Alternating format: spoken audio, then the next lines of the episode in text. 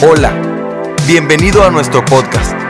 Deseamos que a través de este mensaje tengas un encuentro con Jesús y que tu vida sea animada. Quiero invitarlos a que se pongan de pie el día de hoy y quiero saludar a toda la gente linda que nos escucha allá en la ciudad de León, Nicaragua y en la ciudad de Seba, Nicaragua. Reciban un saludo desde El Paso Juárez y las Cruces, Cántico Nuevo. El Señor les bendiga. Este, esta semana me contactaron, hay un pastor que apoyamos en la ciudad de, Seba, Nicaragua, y, y esta semana me contactaron ayer que acaba de bajar del avión, me marcan en video, me dice, pastor, mire, para que usted vea, estamos orando, estamos ayunando para que usted venga. Ustedes tuvieron más fe que yo, le dije. Entonces, ellos están orando para que yo esté en abril. Entonces, voy a ir a predicar en abril a esas ciudades y este vamos a predicar en un estadio, vamos a poner traje de evangelista y en la mañana voy a predicar a pastores. Nicaragua es un país que no me pueden pagar el boleto de avión. Yo voy a tener que pagar todo. Implica pagar sonido, implica pagar todo lo que tiene que ver estadio, publicidad. Si alguno de ustedes quiere apoyarme en este viaje misionero, ya sea que quiera ir, pues no me haga que le pague también el suyo. Pero si usted puede apoyarnos, hermano, para ese propósito, envíenme ahora a mí como misionero. Amén. Vamos a estar predicando allá en aquellas ciudades. Este, yo le decía a Tere, le digo, mira los hermanos, no sé, pues ya como les digo que no. Vamos orando y ayunando, pastor, para que usted venga. Yo, hijo, le dije, y yo de comer cabrito, hermano, Monterrey. Y ellos ayunando por mí hasta me sentí el más pecador de los pecadores. Pero yo sé que vamos a hacer de bendición en esa ciudad. Dele un aplauso al Señor.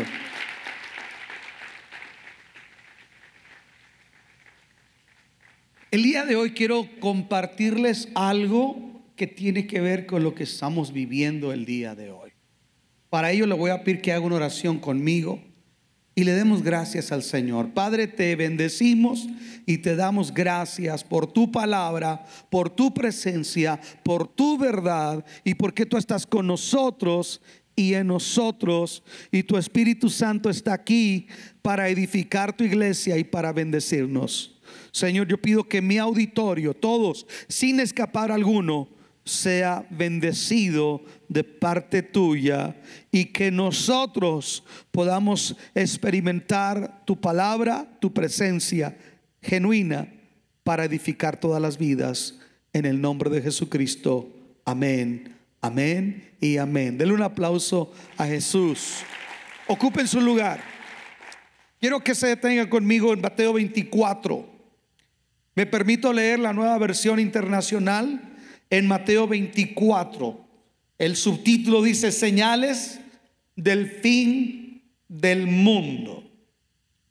Jesús salió del templo, verso 1, y mientras caminaba, se le acercaron sus discípulos y le mostraron los edificios del templo. Pero él les dijo, ¿ven todo esto? Les aseguro que no quedará piedra sobre piedra, pues todo será derribado. Más tarde estaba Jesús sentado en el monte de los olivos, cuando llegaron los discípulos y le preguntaron en privado, ¿cuándo sucederá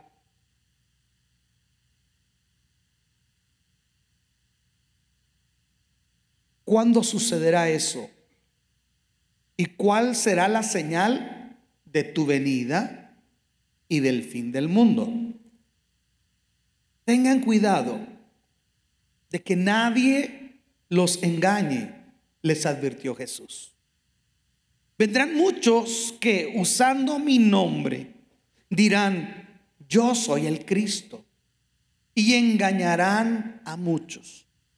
Ustedes oirán de guerras y de rumores de guerras. Pero procuren no alarmarse. Es necesario que eso suceda, pero no será todavía el fin. se levantará nación contra nación y reino contra reino. Y habrá hambres y terremotos por todas partes. La nueva, la, nueva versión omite la palabra que dice en la reina Valera. Quiero que en la reina Valera lo vean conmigo. Dice el versículo 6. Y oiré de guerras y rumores de guerras. Y mirad que no os turbéis, porque es necesario que todo esto acontezca, pero aún no es el fin. El 7 dice, porque se levantará nación contra nación y reino contra reino. ¿Y habrá qué? Pestes. ¿Qué habrá? Pestes. La, la NBI omite la palabra pestes. Habrá pestes y hambres y terremotos en diferentes lugares. Todo esto será principio de dolores. Os entregarán a tribulación y os matarán y seréis aborrecidos de todas las gentes por causa de mi nombre. Muchos tropezarán entonces y se entregarán unos a otros y unos a otros se aborrecerán. Muchos falsos profetas se levantarán y engañarán a muchos. Y por haberte por haberse multiplicado la maldad, el amor de muchos se enfriará. Que el Señor añada bendición en su palabra. Yo sé que muchos de ustedes están inquietos o a lo mejor un poquito preocupados en relación a lo que está ocurriendo el día de hoy. Con respecto al famoso coronavirus, ¿verdad? Y qué bueno es saber que el Señor nos advierte, pero también nos dice qué actitud tenemos que tomar frente a lo que estamos viviendo. Primero, tenemos que entender el por qué. El por qué. Jesús usa, escuche, el hablar de este tipo de señales en medio de un entorno de mucha estabilidad tal vez de no solo de estabilidad, sino aún hasta de una posible bonanza, tranquilidad, para decirles que no todo siempre va a ser así. Que no se estacionen en su comodidad y en su estabilidad, que no se casen con los buenos tiempos, porque los tiempos tienden a cambiar de forma dramática e inesperada. ¿Por qué digo esto? En el verso 1, cuando Jesús sale del templo, ellos están caminando y, dice que sus discípulos le mostraron los edificios del templo. Quiere decir que ellos estaban orgullosos de los edificios, de la infraestructura de la ciudad de Jerusalén. Oh, mira qué bonito. Mira, ah, aquel edificio es, es, el palacio de Herodes. Allá está la casa de Caifás. Jesús, ahí está la, torre Antonia, la fortaleza Antonia donde residen los, los romanos. Oh, allá es el pináculo del templo. E, e, esta es la entrada, enseñándole los edificios, orgullosos de su estabilidad, del esplendor de su cultura, incluso de su sobrevivencia religiosa a pesar del yugo romano. Pero Jesús les dice, señoras y señores, no se estacionen con los buenos tiempos. No se jacten incluso de ellos, porque no saben lo que depara el día de mañana. Pero Jesús aquí sí les dice que depara el día de mañana. Encuentro que Jesús les dice, todo esto es ilusorio, todo esto es momentáneo. El problema es que nosotros tendemos a olvidarnos que todo en esta vida, escuche, es prestado momentáneo, no es para siempre. Y eso se nos olvida, que nos estacionamos, le repito, en lo placentero, en lo agradable. Pero si cuando más debemos tener una actitud de humildad y de sobriedad, precisamente cuando sean momentos de paz y seguridad. Jesús dijo, cuando ellos digan paz y seguridad, vendrá sobre ellos que destrucción repentina. Preocúpese más cuando haya demasiada paz y demasiada estabilidad. Porque ahí nos estacionamos, nos encajonamos. Es, quién quiere dejar su confort, ¿Quién, quién quiere estar ahorita como está la, la gente en Wuhan o en Shanghái, apostados en su casa. ¿Quién querrá hacer eso? Nadie. Nadie. Escuche, el gigante asiático se estaba perfilando o se perfila como la segunda potencia económica. Estados Unidos le debe tanto dinero a China que China puede hacerle cierta presión por el lado económico. Pero de repente esa nación se está paralizando. Escuche. Jesús le dice a los discípulos, aún lo más estable, como el mismo templo puede llegar el momento en que no quede piedra sobre piedra y todo puede ser derribado. Saben ustedes que el norte de África, en lo que hoy es Egipto, Libia, Etiopía, Níger, todas, todas esas naciones, todo el norte de África fue cristiano en un determinado momento. En los primeros siglos antes de que llegara el Islam, 700 años después, esas naciones, de hecho la palabra copto quiere decir egipcio. Hay, hubo naciones que se convirtieron antes. Por eso eh, eh, eh, hay un barrio en Jerusalén que se conoce como el barrio armenio. Armenia es un país al norte, en la ex Unión Soviética, en esos márgenes. Armenia se convirtió a Cristo de tal manera que toda la nación se convirtió. Y fueron y compraron y, adquirieron territorios de Jerusalén para honrar el lugar donde Jesús había muerto, sido sepultado, etcétera, etcétera.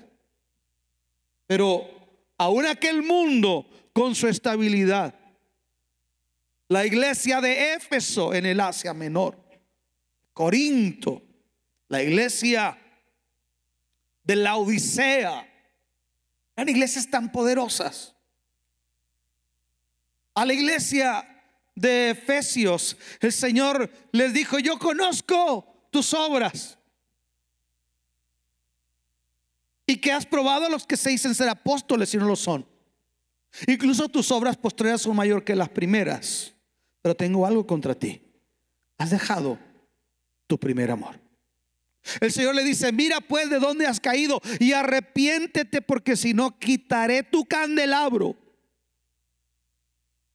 Y hoy donde estaba la iglesia poderosa de Efesio, donde pastoreó Juan, Timoteo y otros padres de la fe, está la mezquita más grande del mundo donde eran naciones que eran cristianas, hoy el Islam es la religión oficial y son intolerantes. Incluso ah, recuerdan aquella fotografía cuando ISIS decapitó hombres en la playa, no eran evangélicos como nosotros, eran cristianos coptos, fueron decapitados por su fe. Si usted va a Jerusalén, ni siquiera el templo es donde alcanzamos a llegar. Llegamos al antemuro del templo. No quedó piedra sobre piedra. ¿Qué nos garantiza que porque somos la nación que dice the United States of America, a nation under God? In God we trust. ¿Qué nos garantiza que el día de mañana nuestra estabilidad, aún nuestra jactancia religiosa, en un abrir y cerrar de ojos, puede ser quitada y no queda piedra sobre piedra. Ya pasó en el futuro con el templo. Ya pasó en el futuro con las iglesias del Asia Menor. Ya pasó, perdón, en el pasado, disculpen. Ya pasó en el pasado con el templo, con las iglesias del Asia Menor. Con el norte de África, ya pasó. Entonces, debemos y tenemos que entender que Jesús les dice, no se estacionen a este mundo no se estacionen. Había un himno basado de la carta a los hebreos, no puede el mundo ser mi hogar. En gloria tengo mi mansión. En este mundo vamos de pasada, somos, somos eh, advenedizos, como, como dice la palabra, extranjeros y advenedizos. Dice que el mismo Abraham, escuche, buscaba una tierra y una ciudad no hecha por mano de hombres ¿Qué tanto está nuestra perspectiva sobria con respecto, escuchen esto, a que aquí estamos de pasada? Segundo, Jesús una vez que les dice, no quedará piedra sobre piedra, aún este templo con su gloria será derribado. Eso, eso les, les simbró, perdón, a los discípulos. ¿Me escuchan bien, hermanos? Allá atrás me escuchan bien, levanten su mano si me escuchan bien allá atrás. Muy bien, aquí en medio atrás. Allá, hermanos, me escuchan bien. Ok. Yo soy el que traigo mis oídos tapados, discúlpenme.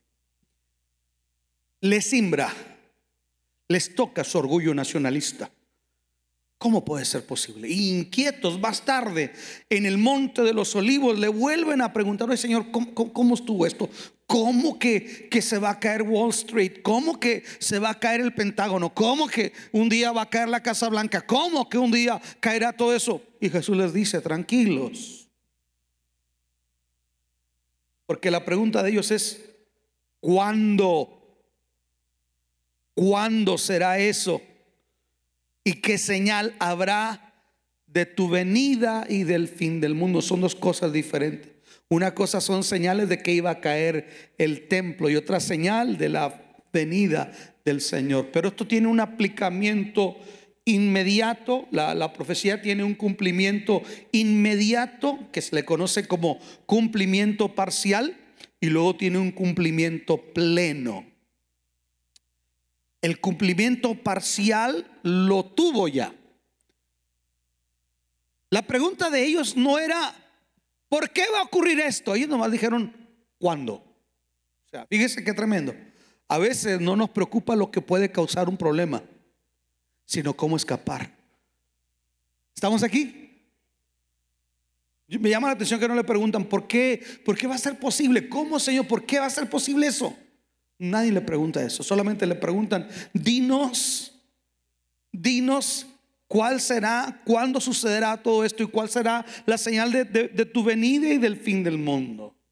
Pues Jesús ya ve que ellos están inquietos, se les está yendo la paz. Y lo primero que el Señor les dice en el versículo 4 es, tengan cuidado que nadie les engañe cuando nosotros oímos situaciones donde la estabilidad social o propia se mira amenazada, va a entrar la inquietud, la zozobra y podemos ser propensos a actuar, escuche, de una manera apresurada, acelerada y podemos cometer muchos errores. Lo primero que el Señor les dice es, hey, tranquilos, Tranquilos, porque mucha gente aprovecha, mucha gente aprovecha ese tipo de situaciones para engañar a los demás. Mirad que nadie los engañe. Tengan cuidado. Tengan cuidado. Se van a desatar videos virales de pseudo eliminados, gente que dice saber el porqué y todo, todo, todo, todo, todo, todo. Y como muchos cristianos no leen la Biblia, pero depende solamente de lo que ven en la internet, son víctimas potenciales de este tipo de cosas. Jesús les dijo a ellos, señores, cuidar, cuidado que nadie los engañe, porque lo primero que tienen que saber es que va a venir un periodo de gran mentira. Oiga, la mentira ahorita está todo lo que da. Mentiras con tendencias consumistas, mentiras con tendencias políticas, mentiras con todo tipo. Vivimos en un mundo ahorita permeado por la mentira. Hay mentiras que nos venden para sacarnos y hacernos consumir. Hay, hay, hay problemas que nos venden para vendernos una respuesta y sacarnos un dinero. Aló. Es como cuando usted iba con el mecánico de confianza y le decía, ¿qué tiene? Le decía, tiene un billete atorado.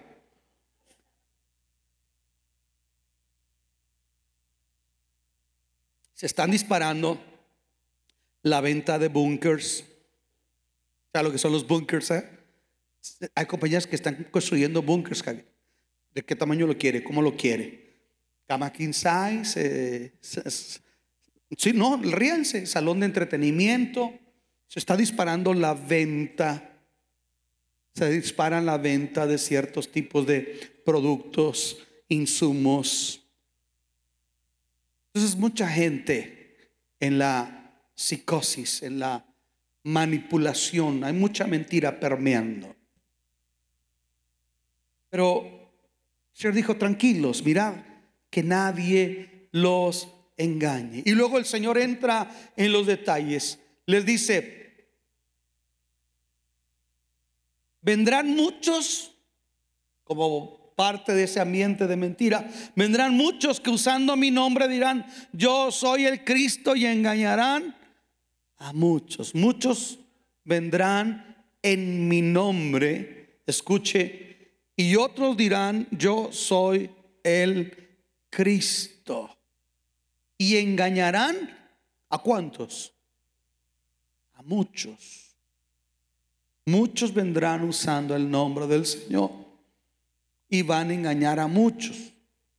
Y muchos otros van a decir, yo soy el Cristo. Yo recuerdo hará unos 15 años atrás, ¿te acuerdas de aquel que decía que era el, Cristo, el Cristo boricua? ¿Te acuerdas?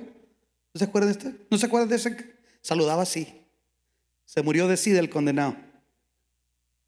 Jesús José Luis de Jesús Miranda decía que él era Cristo, Cristo hombre. Yo decía, bueno, Cristo no tiene acento boricua, chico, Cristo era brava, hebreo, arameo, pero había un tipo que se llama Jesús, José de Jesús Miranda, se, tenía sus seguidores, se tatuaban el 666. La gente salía y lo recibía. Escuché, murió de sida hace poco el hombre. Vendrán muchos en mi nombre. David Koresh. ¿Cuántos recuerdan aquella, uh, um, ¿cómo se dice? Suicidio de Jim, Jones, era aquel, aquel, aquel tipo, ¿verdad? E, esto va a estar a la alta cada vez más. Ahorita hay muchos movimientos que dicen que, que que hay una parte de Dios que es femenino y le llaman la, diosa madre y es de Corea. El reverendo Moon. Y podríamos citar un sinnúmero de gente que dice ser el Cristo, pero, pero no me preocupan tanto esos locos, me preocupan más los que dice Señor, los que van a usar mi nombre. Wow. Porque como quiera alguien que nos diga que Él es el Cristo, pues pero otro que use el nombre del Señor. Escuchen esto. Jesús dice que en aquel día les dirá, apartados de mí, hacedores de maldad, nunca os los conocí. Y ellos le dirán, Señor, en tu nombre. ¿En tu nombre qué? Profetizamos. Que no, no todo lo que usted oiga que profeticen se crea. En tu nombre profetizamos, en tu nombre echamos fuera demonios, en tu nombre. Muchos me dirán en aquel día, verdaderamente profetizaron, verdaderamente hicieron milagros, pero el Señor les va a decir, nunca los conocí. Quiere decir que el don y el llamamiento es irrevocable. Yo podría haber estado Anoche no con mi mujer y con una prostituta. Pero como tengo un don que es irrevocable, yo podría subirme aquí, Dios me podría usar. Estamos aquí. Pero ¿sabe qué ganaría? Que al final el Señor me dijera, nunca te conocí. Escuchen eso. Para que usted deje de andar, usted si viera cómo Dios lo usa, y usted si viera cómo Dios, deje de ver cómo Dios usa a la gente y empiece a ver más cómo viven. Porque Jesús dijo, por sus señales, por su talento, no dijo, por sus frutos los conoceréis. Y en eso que vienen en su nombre, dijo el Señor, vendrán, vendrá un tiempo donde la gente va a tener comezón de oír. Y vendrán maestros que hablarán conforme a sus propias concupiscencias y enganarán a muchos. Yo le aconsejo una cosa, lo que yo le diga, vaya y cotéjelo con la Biblia. Sea como los cristianos de Berea, que iban y cotejaban lo que les enseñaban si estaba de acuerdo a las escrituras. Aló. Usted tiene todo el derecho y la libertad de cotejar. La otra vez cité algo incorrecto y me bajé y luego, luego, me abordó uno de mis hijos. Hey, usted citó mal este versículo. Ah, le dije, mira, qué bueno. Porque a veces dicen amén a lo que no saben y que tiene que decir amén. Aló. Es decir, que vendría gente que iba a ser incluso, incluso usada. Usada sin embargo, iba a ser reproba. Puede ser mediático, puede ser popular, puede estar trending, pero puede ser reproba a los ojos del Señor. Vendrán muchos en mi nombre diciendo, yo soy el Cristo y a muchos engañarán. Ustedes oirán de guerras, fenómenos sociales, de guerras y de rumores de guerras. Y de nuevo el Señor. Pero procuren no alarmarse.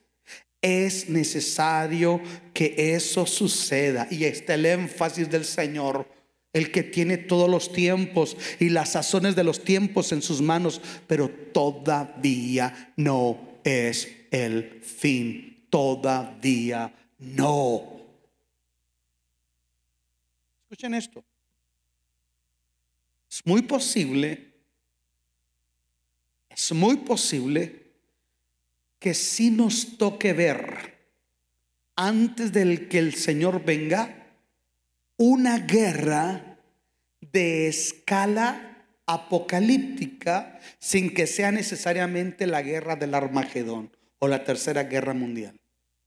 Los que estudian la escatología los eventos del porvenir. Algunos ubican la guerra de Gog y Magog y Tubarma y las, y las naciones contra Israel. La, sitúan algunos al final del milenio, pero otros la sitúan antes de la gran tribulación. Estamos hablando de una guerra donde se levantaría Gog, que es Rusia, Togarma, que es Turquía, eh, Irán, y algunas otras naciones europeas se levantarían en contra de Israel y que caería fuego del cielo y Dios las destruiría. Escuchen esto. Esa guerra no están muy de acuerdo los exégetas, los que estudian, eh, perdón, eh, como les dije, los de los eventos del porvenir, los de la escatología. Podría ser que nos toque ver eso. Maybe, maybe not. Pero podría ser, escuche, podría ser que nos tuviera que ver un poquito todavía. La pregunta es, ¿por qué? Si en este país capitalista, un cristianismo capitalista, me vende, me vende que no tengo que ver nada de eso. Me vende que no me tiene que dar ni catarro. Me vende que no me tiene, no tengo que pasar por nada. Porque vivo en un país capitalista donde se permite la teología de la prosperidad. Y por consecuencia se le vende a la gente una utopía, una mentira, haciendo que el Señor dijo, señores, les va a tocar ver no solamente rumores de guerras, sino guerras. Aló. Pero esto no es el fin todavía. La pregunta es por qué esto no es el fin todavía. Escuche esto. Dice Señor, es necesario que esto suceda, pero no es el fin. Se levantará, verso 7, nación contra nación y reino contra reino. Fíjese que eso aparece después de guerras y rumores de guerras. Aquí habla nación contra nación y reino contra reino. La palabra nación es etnio y la palabra reino es basileo en griego. Etnia contra etnia. Una etnia se puede levantar contra otra etnia dentro de un mismo país un reino, un poder económico, una escuela de pensamiento, una doctrina se puede levantar contra otra dentro de un propio país. Se lo pongo de esta manera. Reino contra reino, etnia contra etnia en los Estados Unidos. Como nunca estamos viendo la polarización y la xenofobia. Como nunca. Yo creía que estábamos preparados para que gobernara un presidente negro. Y la reacción fue que se levantó totalmente. Lo que parecía estar sepultado, el supremacismo blanco, resurgió. Se ha multiplicado, escuchen, en estos últimos cuatro años, se ha multiplicado los grupos supremacistas blancos. El supremacismo no quiere al judío no quiere al afroamericano, no quiere al hispano, no quiere al asiático. Hay una teología que se llama la teología de, hate theology, la teología del odio. Grupos como Ku Klux Klan, White Brotherhood o cosas de ese tipo. Escuche, y se están levantando nación, etnia contra etnia. Les digo una cosa, para en 20 años nosotros vamos a ser mayoría. Déjenme les digo una cosa, escuchen, ahorita hay un plan para que nosotros no seamos mayoría. Porque hay otro grupo atrás que tiene miedo. Jesús lo dijo, etnia contra etnia. Eso quiere decir nación contra nación, etnia, no país. Entonces estamos viendo esto una nación contra otra, una xenofobia. Jesús lo dijo. Cuando ustedes empiecen a ver que se levanta la xenofobia o el supremacismo, porque no solamente el blanco puede ser supremacista, a veces nosotros también nos podemos creer. Aló. A veces nosotros mismos nos podemos discriminar.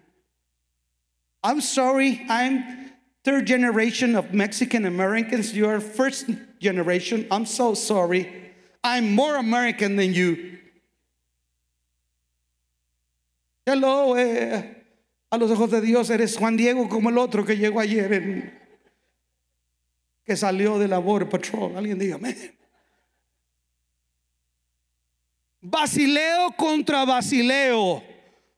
Reino contra reino. Un reino puede ser una ideología de pensamiento. Miren cómo se está levantando de nuevo el socialismo, hermano. ¿Quién iba a pensar que los Estados Unidos el socialismo iba a estar oyéndose en plataformas de políticos? Socialismo. Wow, es una escuela de pensamiento. Déjeme le hablo de otro, otro tipo de reino en escuela de pensamiento. No solamente el socialismo, la ideología de género, la, la agenda progresista. Uf. ¿Y contra quién choca la ideología de género? ¿Contra quién? Contra nosotros. ¿Estamos aquí? Porque nosotros creemos, la, la, ideología de género está en contra de los principios bíblicos. Es una escuela, es un reino. Porque dice usted que es un reino, manejan dinero, controlan universidades, controlan medios de comunicación. Socialismo está casado con el ateísmo. ¿Contra quién va a chocar? Contra nosotros. ¿Quiénes somos nosotros? Somos un reino. ¿Qué reino? El reino de Dios. Reino contra reino. O sea, vivimos en un tiempo tan difícil. Los Estados Unidos no solamente está polarizada por dos partidos, está polarizada por diferentes ideologías y está polarizada también por diferentes grupos de poder. Está polarizadísimo esto. Dios nos dijo, lo que nos iba a tocar a nosotros. Nación contra nación, reino contra reino. Pero algo que me llama también la atención, que la reina Valera lo dice de esta manera, y habrá pestes y hambres y terremotos en diferentes lugares. Habrá pestes. Vamos a hablar del coronavirus. Antes de hablar del coronavirus, Quiero recomendarles que vean a un infectólogo cristiano que sale en el canal 38. Se llama Josué Núñez. Se llama Núñez y sabes cuál. Miguel Núñez, véanlo en YouTube. Miguel Núñez. Es un teólogo, pero aparte de profesión es médico, es infectólogo. Tranquilos. Jesús nos dijo, no se alarmen.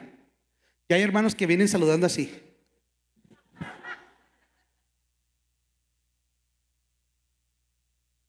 calmados.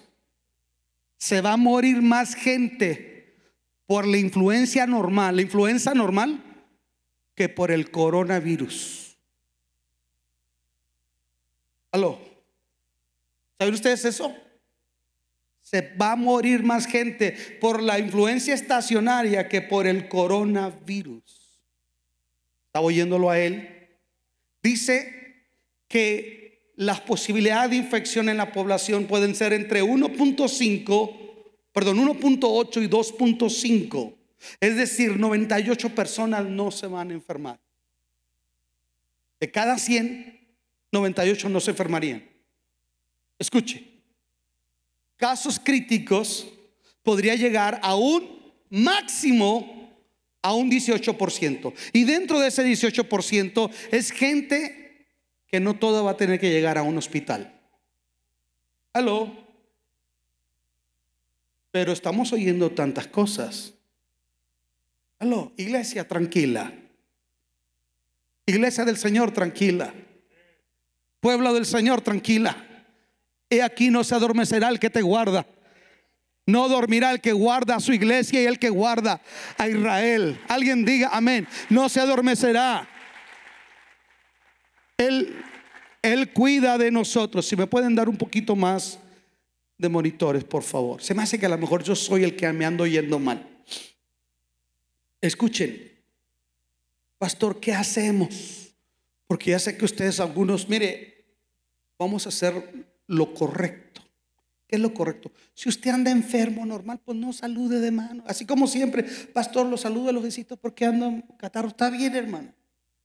Pero la realidad, la realidad es que lo que están diciendo los es que hay mucha especulación, hermano. Por eso yo quiero le digo, escuche a un infectólogo que es un teólogo cristiano. Hay mucha psicosis, mucha vendiendo manipulación. Vamos a poner incrementar el germex en la iglesia. ¿Sí? Si el gobierno llega al momento donde nos dice, no se reúnan, a lo mejor no nos reunimos, a lo mejor hacemos un culto a través de Facebook Live. ¿Cuántos tienen Facebook? Ahora resulta que nadie tiene Facebook. Pero a donde yo voy es a esto. A donde yo voy es a esto. Mucha de la gente que, que lo tiene el coronavirus ni siquiera tiene síntomas. Mucha gente que lo, que lo, que lo tenga ni siquiera va a llegar al grado tan severo como se muestra. Esos números son, son cortos. Repito, no soy un especialista en la materia, les estoy citando lo que estoy escuchando de un especialista, pero quiero atraerlo en contexto de lo que el Señor nos está diciendo. No se alarmen. La pregunta, Señor, pero es que mira, mira, y Dios Señor dice, deja de mirar allá y empiecen a mirar acá. Dejen de mirar allá. Empiecen a mirar acá. Porque el justo está seguro como un león, dice la Biblia. Los que confían en el Señor son como el monte de Sión que no se mueve, sino que permanece para siempre. En Egipto estaba cayendo el ángel de la muerte, escuche, y en el campamento de los hebreos, en la Pascua, al Passover, el ángel de la muerte estaba pasando por arriba, porque veía la sangre. Decía el canto antiguo, cuando Dios la sangre ve, en la cual el pecador se lavó, le verá con favor. Pastor, usted está diciendo que ninguno de nosotros nos vamos a, enfermar de coronavirus. Déjeme le digo una cosa. Porque eso es muy importante. Entonces ya me meto yo en problemas. Porque si me agarro aquí decretando, yo decreto. Decretado. No, no, no. Mire, hermano. Si Dios permite que se enferme de lo que quiera, Él es Dios. Este cuerpo se está desgastando tarde que temprano. O sea, no podemos nosotros caer en una alarma. Yo quisiera venderle un certificado que dice, usted no se va a enfermar, pero yo en lo particular, en lo particular, lo veo de esta manera. Número uno, cito la palabra. No tendrás temor del terror nocturno ni mortandad que en medio del día destruya. Caerán a tu lado mil y diez mil a tu diestra, mas a ti no llegará. Yo cito la palabra. Aló. No tendrás terror o, temor del terror nocturno ni mortandad que en medio del día destruya. No tendrás terror. O sea, puede verlo, pero no tendrás terror. Tendrás la paz de Dios. Es más, no solamente la paz de Dios. Es un excelente momento. Mire, escuchen esto. China últimamente estaba tumbando edificios históricos de iglesias, tumbando cruces, tumbando templos. ¡Aló! Ahorita como nunca los cristianos de China se están levantando para orar. ¿Aló? ¿Quién cree que está saliendo, hermano, a la calle para predicar? ¿Quién cree que está saliendo para orar por los enfermos? ¿Quién cree? Ah, el pueblo del libro. El pueblo que Jesús dijo, y estas señales, porque allá en el mundo habrá señales, pero ustedes también le seguirán señales, y estas señales seguirán a los que creen en mi nombre. Echarán fuera demonios, hablarán nuevas lenguas, pondrán manos sobre los enfermos, y estos sanarán. Escuche, tomarán serpientes en sus manos y no les harán daño. Oh, yo no sé si vino la iglesia. Aquí es donde la iglesia es iglesia. Aquí es donde hay la razón de ser. Aquí es donde nosotros vamos a brillar. Es que si Dios permite este tipo de cosas, por un lado los estadistas están diciendo, no se alarme. Pero por otro lado tenemos al gran, al gran yo soy, diciendo, tranquilos, yo estoy con ustedes manada pequeña. Tranquilos. Todo esto solamente va a ser principio de dolores. Porque aparte dice que va a haber terremotos en diferentes lugares. terremotos. Se dice que los centros sismológicos no paran de estar así. Las agujas que marcan. Jesús dijo que todo esto sería como principio de dolores. Cada vez vamos a ver más guerras, más rumores de guerras. Pastor, fulano de tal va a llegar a la presidencia y va a quitar eh, la xenofobia, esto se va a incrementar, esto se disparó de la administración Obama para acá, esto va a seguir, eh, la retórica xenofóbica va a seguir. Es más, si usted es residente y si quiere ser ciudadano, hoy se la van a poder matura. Hay una retórica xenofóbica, esto va a subir, del, sea del burrito, sea el elefantito, esta es una agenda a seguir, esto es profético. Ladies and gentlemen, Trate de no andar de borracho y hágase ciudadano. Hello. Doesn't matter if you are third generation of Mexican Americans. Te ven como si acababas de cruzar el río, de todos modos, algunos. Porque hay un espíritu xenofóbico. Esto va, esto va a permear. Pero, ¿cómo actúo yo como cristiano?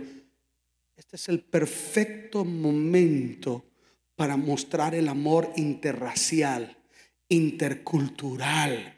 Que la iglesia latina sea una iglesia que ame al afro, al, anglo, alguien diga amén, al asiático, que no, no, ya basta del mensaje de odio. Seamos una iglesia que proyecta el amor de Dios. Ah, yo sé lo que le estoy diciendo.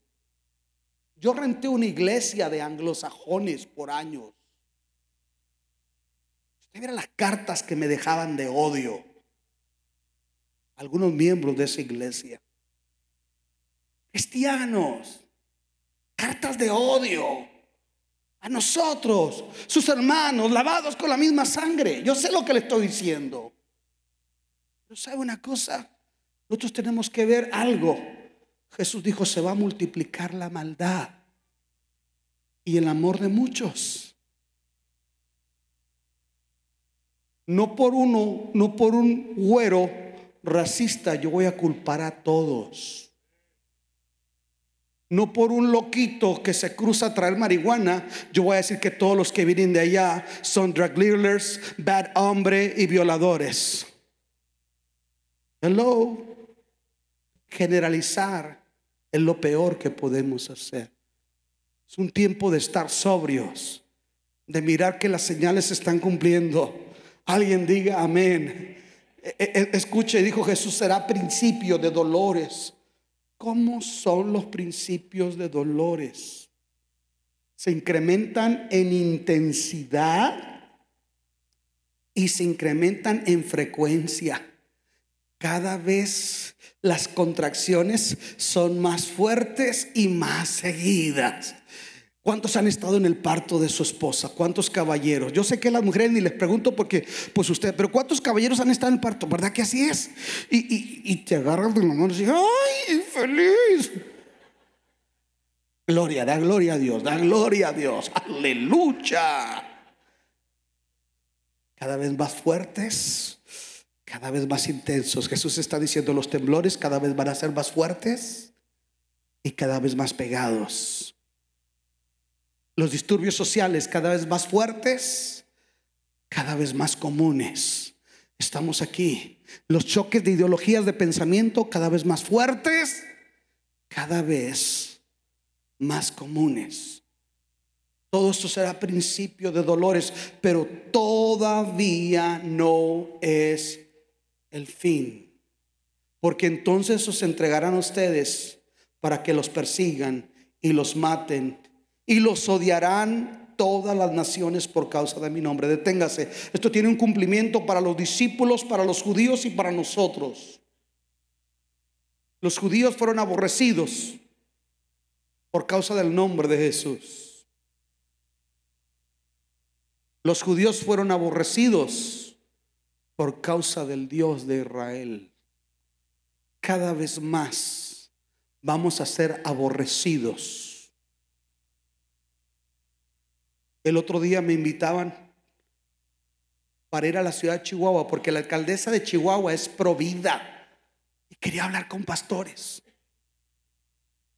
Porque ahorita se están promulgando tantas leyes pro aborto para cambiarle el sexo a los niños.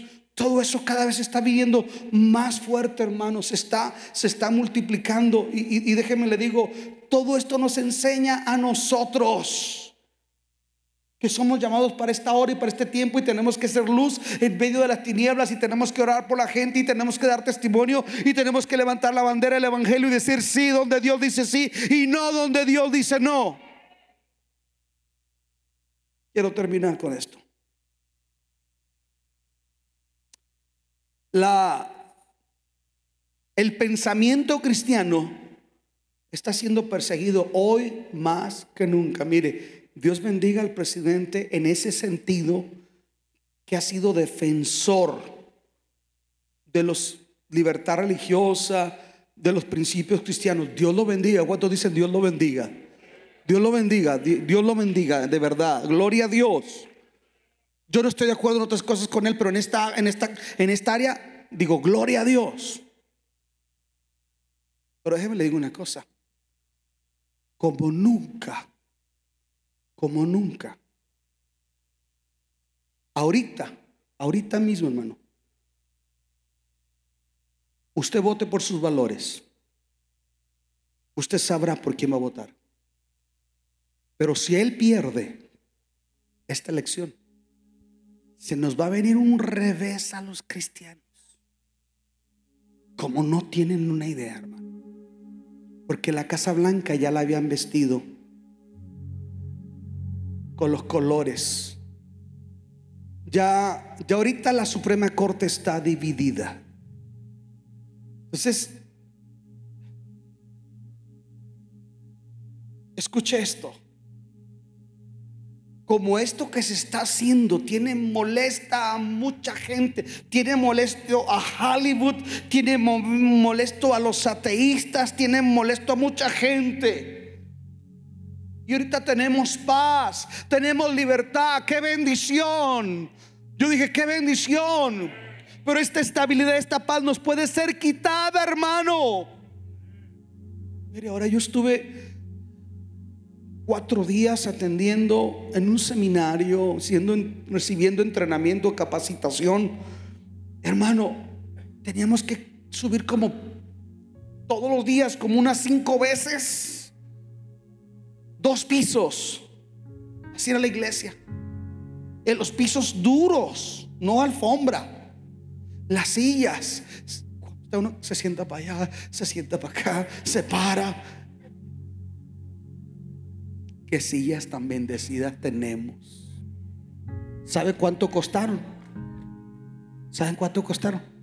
La fidelidad de muchos de ustedes. Ay, qué sillas tan cómodas. Yo hasta me podría dormir en una de ellas.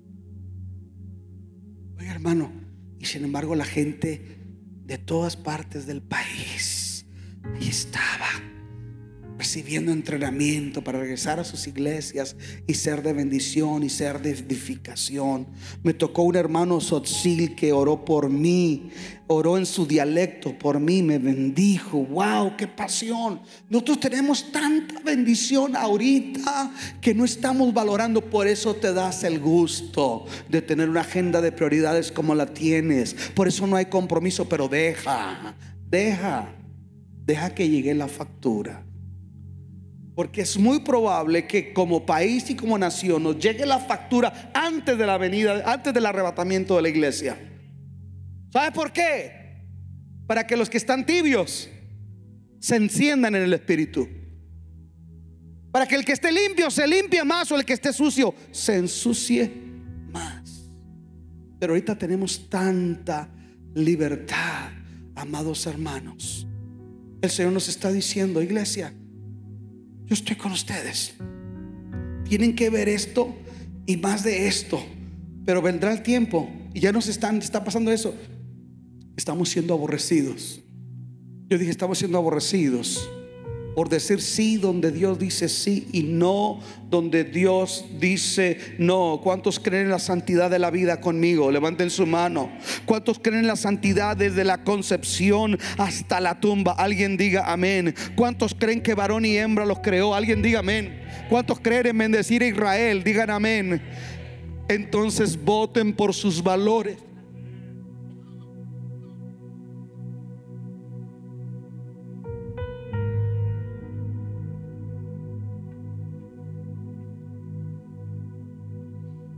En aquel tiempo, muchos, muchos se apartarán de la fe. Wow, unos a otros se traicionarán y se odiarán. My goodness. ¿Cómo se está apartando gente de la iglesia? ¿Cómo se está apartando gente del Señor? Por cualquier tontería, por cualquier situación superflua. Mucha gente se está apartando. Yo me encuentro gente que pasó, hermano, ya no voy a la iglesia. ¿Sabe qué pasó esto y aquello? Pero ¿qué te hizo Jesús? Si no vas ahí, congrégate en otra, pero no dejes a Jesús. Hay una fila allá afuera de gente que se ha apartado. Gente que se ha retirado. Muchos muchos, dice, se apartarán de la fe. Escuchen esto. No solamente está hablando de deserción de la iglesia. Está hablando de apartarse también del sentido real de la fe estando dentro de una organización religiosa. Lo vuelvo a decir. Es apartarse del mensaje esencial del Evangelio. Ahorita hay un Evangelio muy mediático que vende todo tipo de soluciones. Cristo es el milagrero que te hace lo que quieras sin importarle que tú cambies. Estamos aquí, iglesia. Yo veo falsos maestros apartándose de la fe en los medios, siendo trending, siendo lo que tú quieras, pero no están predicando el verdadero evangelio de la santidad del evangelio que implica tomar la cruz y seguir al Señor, el evangelio que implica amar a Dios con todo el corazón, con todas las fuerzas, con todo el alma, un evangelio mezclado con humanismo, un evangelio hecho a la medida. Muchos, ¿saben? ¿Saben por qué fue bueno que yo fuera ido, hubiera, haya invertido este tiempo para ir allá? Porque yo necesito escuchar más con respecto a la fe, porque soy pastor de un rebaño, porque de repente puedo estar predicando de mi propio corazón y de mi propio criterio. Hubo, hubo, hubo sesiones que escuché teólogos predicar. Wow. La palabra, versículos que yo he leído y nunca los había mirado como tal. Y lo que más me encantó es que muchos de ellos con tremendo conocimiento Llega un momento donde decían, pero saben una cosa, no solamente se trata de conocimiento, porque el conocimiento emanece por sí mismo. Necesitamos la vida del Espíritu Santo. Necesitamos que el Espíritu de Dios se manifieste, que se manifieste en nuestras reuniones. Alguien diga amén, que volvamos a temblar y a brincar como ovejas de la manada. Oh Jehová, haznos volver y nos volveremos a ti. Oh Jehová, líbranos del humanismo, del materialismo y de tantas cosas que están ocurriendo. Necesitamos el fuego del poder del Espíritu Santo porque muchos están apartando de la fe.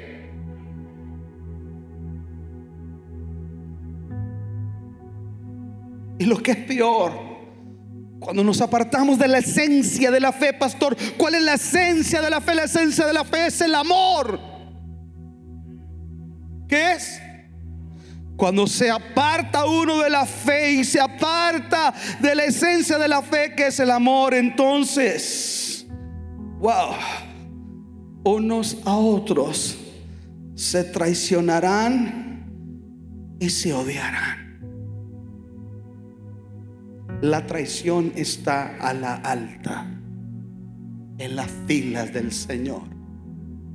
La traición está a la alta Gente que antepone sus intereses, su agenda, su propósito y no el del Señor. Escuchen esto. en aquel tiempo tuvo un cumplimiento de esta manera. Hubo cristianos que por salvar su vida dijeron dónde se congregaban otros, se traicionaron. Escuche, no solamente habla de traición, habla de odio, odio, odio. No soporto, no quiero ver, no quiero tratar con ese hermano odio. Eso se llama odio, rechazo, repulsión, menosprecio. Dios nos guarde de tener un corazón que odie, que menosprecie, que rechace. Dios nos guarde. Porque si en nuestro corazón hay eso, dice la Biblia, no nos ha amanecido, porque Dios es amor. Estaban haciendo un análisis en una plenaria. Porque antes la iglesia era más efectiva en el orden pentecostal, por ejemplo. ¿Por qué, la iglesia era tan efectiva? Si los ministros de culto no tenían doctorados como ahora lo tienen. No teníamos toda la inteligencia y la media que hoy tenemos y la infraestructura. Pero había algo. Como no había mucho conocimiento, había dependencia de Dios no había clases de discipulado. No había encuentros de liberación como hay hoy. No había nada de eso. Pero ¿qué había? Había una iglesia que entraba en la presencia del Señor y era quebrantada por el poder del Espíritu Santo, porque Él habita con el contrito y con el humilde de corazón. Alguien diga amén. Y en ese quebrantamiento se levantaban y se abrazaban y se pedían perdón. Alguien diga amén. Yo no sé a quién Dios le está hablando que tienes que perdonar. No puedes tener un odio en un corazón lavado con la sangre. Unos a otros se odiarán. De esto ya ni se los digo. Y surgirá un gran número de falsos profetas que engañarán a muchos. 100, engáñenme. Eso está. Parece que ahorita usted sacude un árbol, caen tres profetas y cinco apóstoles. Dicen que de Guatemala llamaron a México. Hermanos, mándenos pastores. ¿Cómo? Si Guatemala 45.5% de la población son evangélicos. No, dices que es que ya hay puros apóstoles y profetas, ya no hay pastores. Muchos falsos profetas se levantarán y engañarán a una bola de irresponsables que no leen la Biblia. Pero habrá tanta maldad en el mundo que el amor de muchos se enfriará. Vamos a cuidar lo que vemos. Vamos a cuidar lo que oímos. Hay tanta basura ahorita en la televisión. Y la televisión latina parece que es más liberal. Parece que las telecanales hispanos están compitiendo para ser más liberales que los mismos americanos. Estamos viendo. Y esto por eso la gente no quiere adorar a Abraham, porque vienen atados. Porque ¿cómo vas a estar exponiendo tus ojos a ver pornografía? ¿Y cómo vas a estar exponiendo tus ojos a escuchar mugrero y basura? Y vas a venir aquí. ¿Quieres que los chicos que están aquí el actúen de querubines y te eleven al cielo? No, Señor. Cuidado tus ojitos al mirar. Estamos viendo. Porque la maldad se está multiplicando. La maldad produce dos efectos, señoras y señores. La maldad produce dos efectos. O nos arrastra. Nos arrastra. O nos hace actuar como Lot. Que cuando miraban la maldad en Sodoma y Gomorra, dice que Lot afligía su alma. Por afligir su alma ante la maldad, Lot fue salvo de la ira que venía sobre Sodoma. ¿Cuántos de nosotros estamos diciendo no? Ya, ya, ya no. Ya no más ese programa. Ya, ya no más, mire, le dice a los hermanos, tomé una clase sobre las redes sociales. Sobre las redes sociales. Hoy en un teléfono podemos ver basura. En un teléfono podemos ver mugrero. Tenemos que tener cuidado. Pueblo del Señor, tenemos que tener cuidado. Sed santos, porque yo el Señor soy santo, lo dice en su palabra. Porque la maldad se multiplica y la maldad o te arrastra o hace que tú digas, Señor, guárdame, cuídame, ayúdame. Mientras yo daba gracias en un altar en Antier, en una de las plenarias, el Espíritu Santo tocó mi vida y Decía Luis, háblale a mi pueblo que me busquen en la hermosura de la santidad. Diles que todavía hay don de profecía. Diles que todavía hay don de lenguas. Todavía hay bautismo en el Espíritu Santo. Pero si no me alelan, si no me desean, si, si prefieren más, escucha un partido que dura horas, que se va extra inning, que se va tiempo extra. Si aman más sus placeres, sus hobbies, que hacerme un altar y orar en, su, en mi presencia. Si aman más al mundo, ¿cómo esperan que yo me manifieste, como quieren que yo lo llene. ¿Dónde está la iglesia que lloraba porque anhelaba la presencia del Señor? ¿Dónde está? ¿Dónde está la iglesia que decía ese comentario? No me edifica esa amistad, no me edifica. ¿Dónde está la iglesia que era santa en su hablar, en su proceder? ¿Dónde está la iglesia que temblaba por el poder de Dios? Amados, el Señor nos está diciendo, pueblo, van a venir situaciones, pero ustedes estén tranquilos. ¿Pero sabe por qué aún y los cristianos estamos tranquilos? Porque no estamos produciendo un fruto, que es un fruto del Espíritu, que es el fruto de la paz. Por eso necesitamos esto y aquello que no tenemos paz. El Señor, cuando hablamos de la venida del Señor, no hablamos para asustar. Hablamos como una esperanza maravillosa. Escuchen esto. Gracias a Dios por, por la casita, por el trabajo. Gracias a Dios por los logros.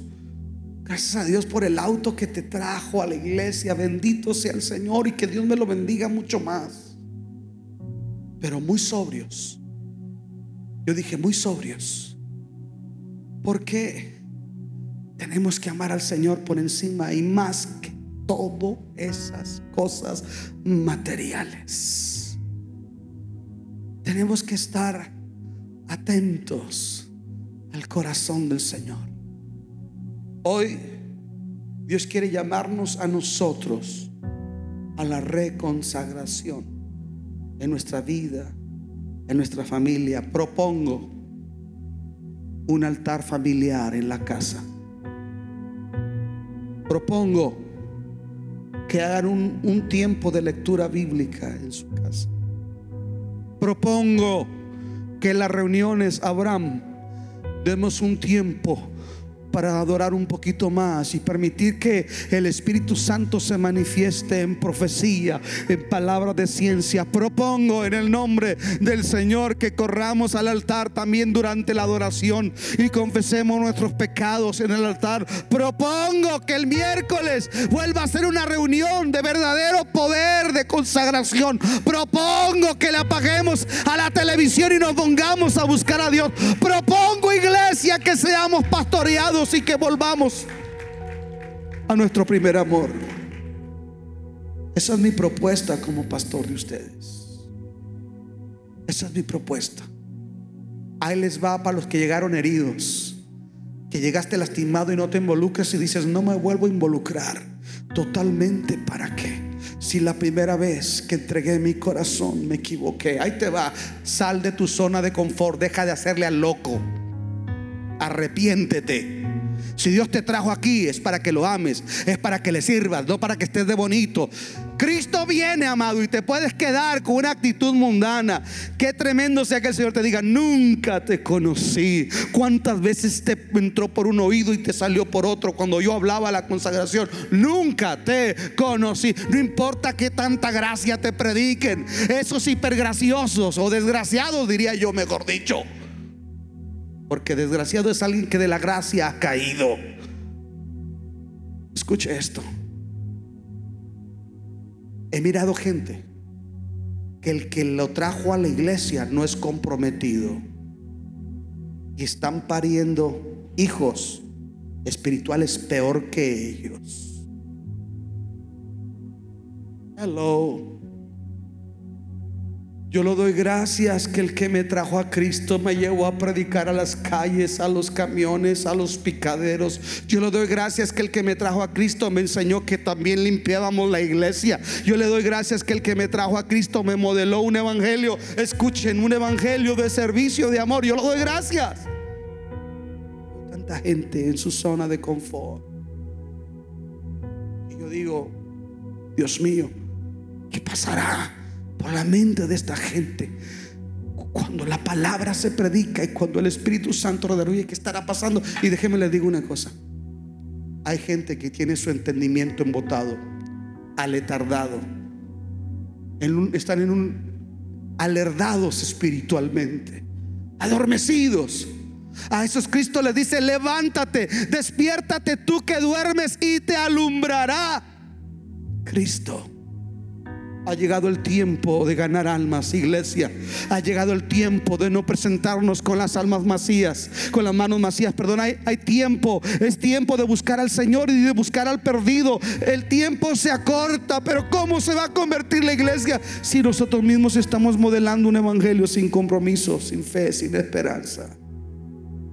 El que tiene oídos para oír, oiga lo que el Espíritu Santo dice a la iglesia.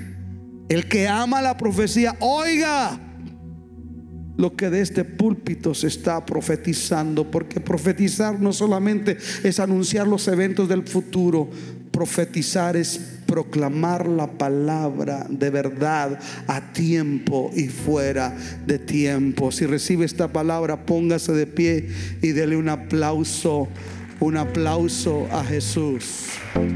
Deseamos que Dios haya hablado a tu vida de una forma especial. Si deseas saber más sobre este ministerio, visita nuestra página www.canticonuevo.tv y nuestras redes sociales Cántico Nuevo EP. Y recuerda, tus mejores días están por venir.